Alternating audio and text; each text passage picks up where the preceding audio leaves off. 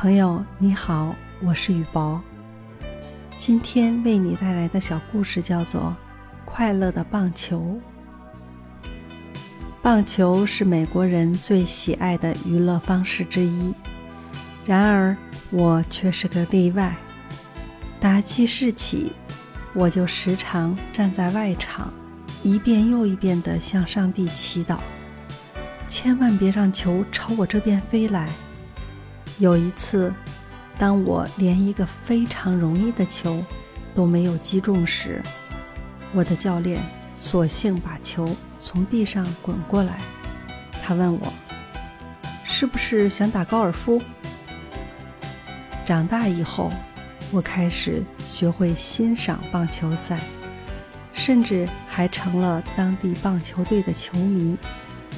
不过，我还是尽量避免亲自去打，但我希望八岁的儿子雷夫能学会打棒球，别像他老爸似的。于是，我为他在一个棒球训练俱乐部报了名。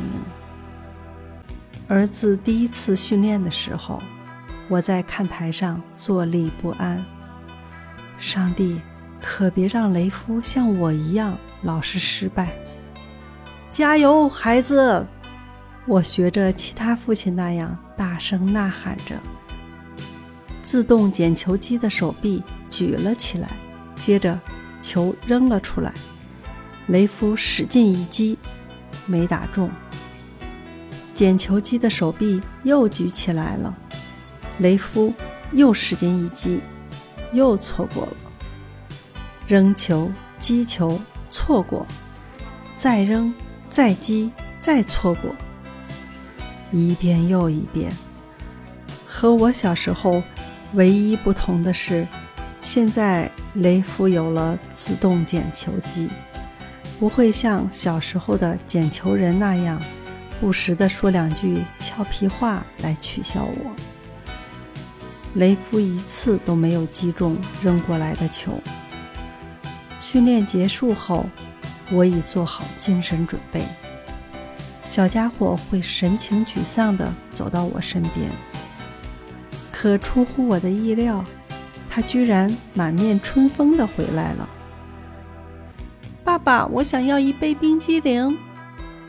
好的，我边走边说，心想他自我感觉倒是良好，不过也许下次。他会有进步的，毕竟还有整整一季的时间呢。然而，雷夫还是老样子，一次又一次的训练过去了，他依然不断的错过接球机会。在他所在的初级班里，每个孩子每一轮都有五次机会，雷夫却一次又一次的失误。没有击中过任何一个球。我本来试图鼓励他，但一看见那些丢失的机会，便心存惋惜，打不起精神。有一些球看起来差之毫厘，可惜还是错过了。打得不错，我努力做出高兴的样子。谢谢爸爸。他始终满面笑容。每当雷夫击球时，我便开始在场外不安地走动。他每错过一个球，我都感觉是我自己失误了。然而，下一次轮到雷夫时，他总是又高高兴兴地从休息处走出来，和同学们一起继续挥棒训练。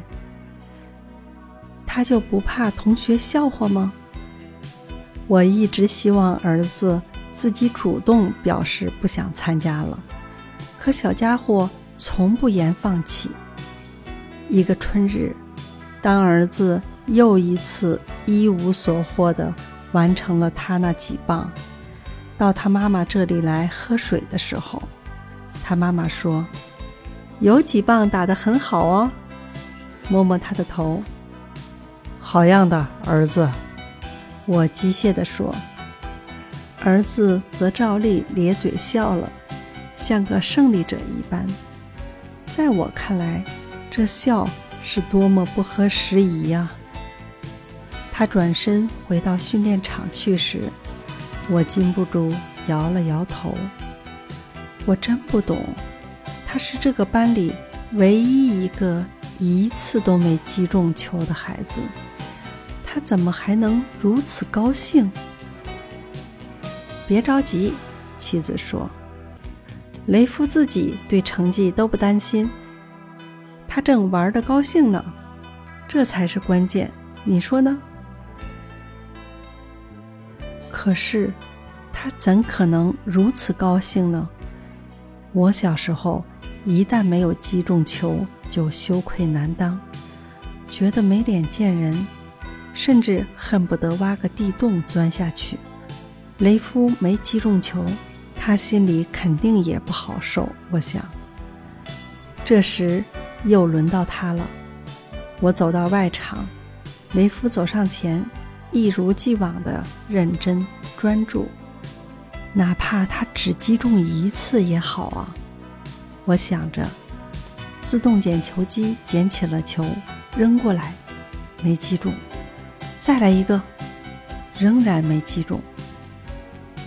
眼睛看着球，教练喊：“球又过来了。”第三次失误，我闭上眼睛。第四次失误，雷夫加油！同学们喊道。第五次失误，我睁开眼，无助地望着地面。我抬起头来时，雷夫已经走到他妈妈身边了。他喝了一大口水，依然面带微笑，就像他刚刚得了冠军。一瞬间，过去训练的日子，像电影画面一样，从我脑海里掠过，全是儿子失误的场面。他努力去做了，而且还在继续努力着。这时。雷夫望着我，竖起了大拇指。我一下子恍然大悟：棒球之于雷夫，不同于棒球之于我。无论儿子的成绩如何，他能从中找到乐趣，这才是关键所在。是的，我向雷夫笑了笑，回他一个竖起的大拇指。他转身回到厂里。我没再走到场外，而是放心地坐了下来，心里赞叹着儿子健康积极的心态。训练结束了，我们吃着冰激凌，我拍拍儿子的肩膀：“嘿，小伙子，老爸真为你骄傲。”我说：“爸爸喜欢你玩棒球的样子。”不管雷夫是否击到了球。雷夫的那种屡败屡战的精神是值得我们学习的。一个能以平常心看待失败的孩子，又怎能总是失败？关键是保持良好的心态，积极的去面对面前的挫折。